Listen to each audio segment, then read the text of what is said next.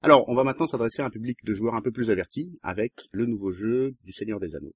Oui, tout à fait. Alors, ce jeu du Seigneur des Anneaux, c'est un jeu de cartes évolutif. C'est un nouveau style de jeu. La différence avec les jeux comme Magic ou L5R, c'est qu'on n'a pas besoin d'acheter des boosters. Quand on achète une petite extension, on a toutes les cartes pour compléter son jeu. Donc ça, c'est déjà un avantage parce que financièrement, ça va nous coûter beaucoup moins cher et en termes d'investissement de, temps aussi, ça sera beaucoup plus agréable.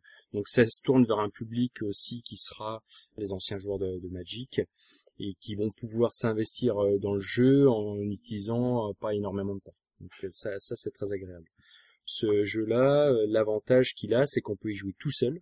Donc on joue contre le jeu ou à plusieurs en coopération contre le jeu. Donc c'est une nouvelle orientation de jeu sur les jeux de cartes. Donc on est bien sur un jeu coopératif. Au niveau du matériel, on peut voir qu'ils ont fait un bel effort de graphisme. Alors esthétiquement c'est superbe, c'est que des illustrateurs qui ont travaillé euh, justement dans l'univers du Seigneur des Anneaux.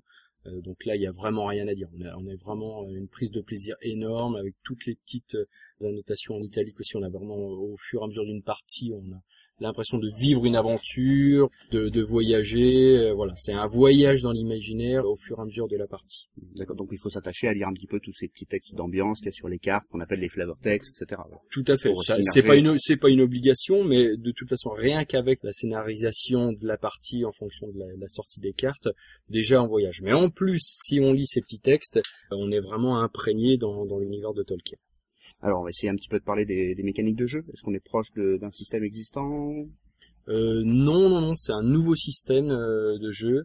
Donc en fait, euh, comme tous ces jeux coopératifs, on va avoir une phase, euh, une phase noire et une phase de lumière. La phase noire, c'est la phase des cartes négatives pour les joueurs, et la phase de lumière, c'est eux qui vont pouvoir contrer un petit peu les sorties, euh, les sorties du jeu. On construit son jeu, bien sûr, à la base, et puis il y a des tas de petits scénarios et on va se battre contre ces, scénarios, parties divisées en différentes phases. Ça s'assimile assez rapidement grâce justement à différentes vidéos qui sont sur YouTube on est sur un jeu quand même pour un public plus averti. Est-ce qu'on peut y jouer tout de même en famille?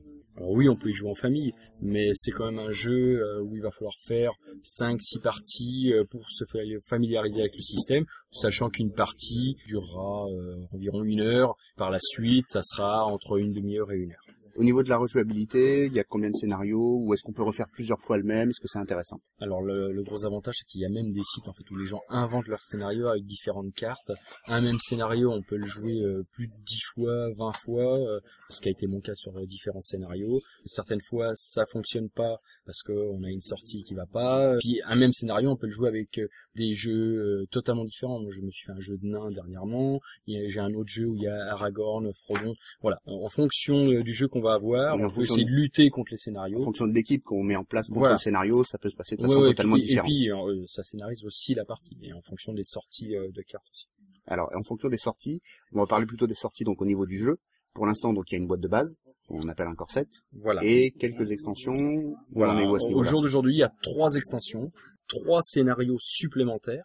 Et trois ou quatre qu'il y a déjà dans la boîte de base? Voilà, il y en a, il y en a déjà trois dans la boîte de base, plus trois, donc actuellement il y en a six, sachant que dans chaque petite extension, vous avez à la fois un nouveau scénario et maximum une quinzaine de nouvelles cartes que vous pouvez inclure euh, dans votre jeu. Donc, et je vois qu'avec le, premier, on va se lancer tout de suite à la poursuite de Gollum, donc euh, quelque chose de sérieux. Voilà, tout à fait. Donc le, le jeu en fait se déroule entre l'anniversaire de Bilbon et euh, le départ de Frodon pour la quête de l'anneau. C'est ces 17 années qui vont être utilisées justement pour découvrir un peu tout ce qui se passe euh, justement dans l'univers du Seigneur des Anneaux pendant pendant toutes ces années.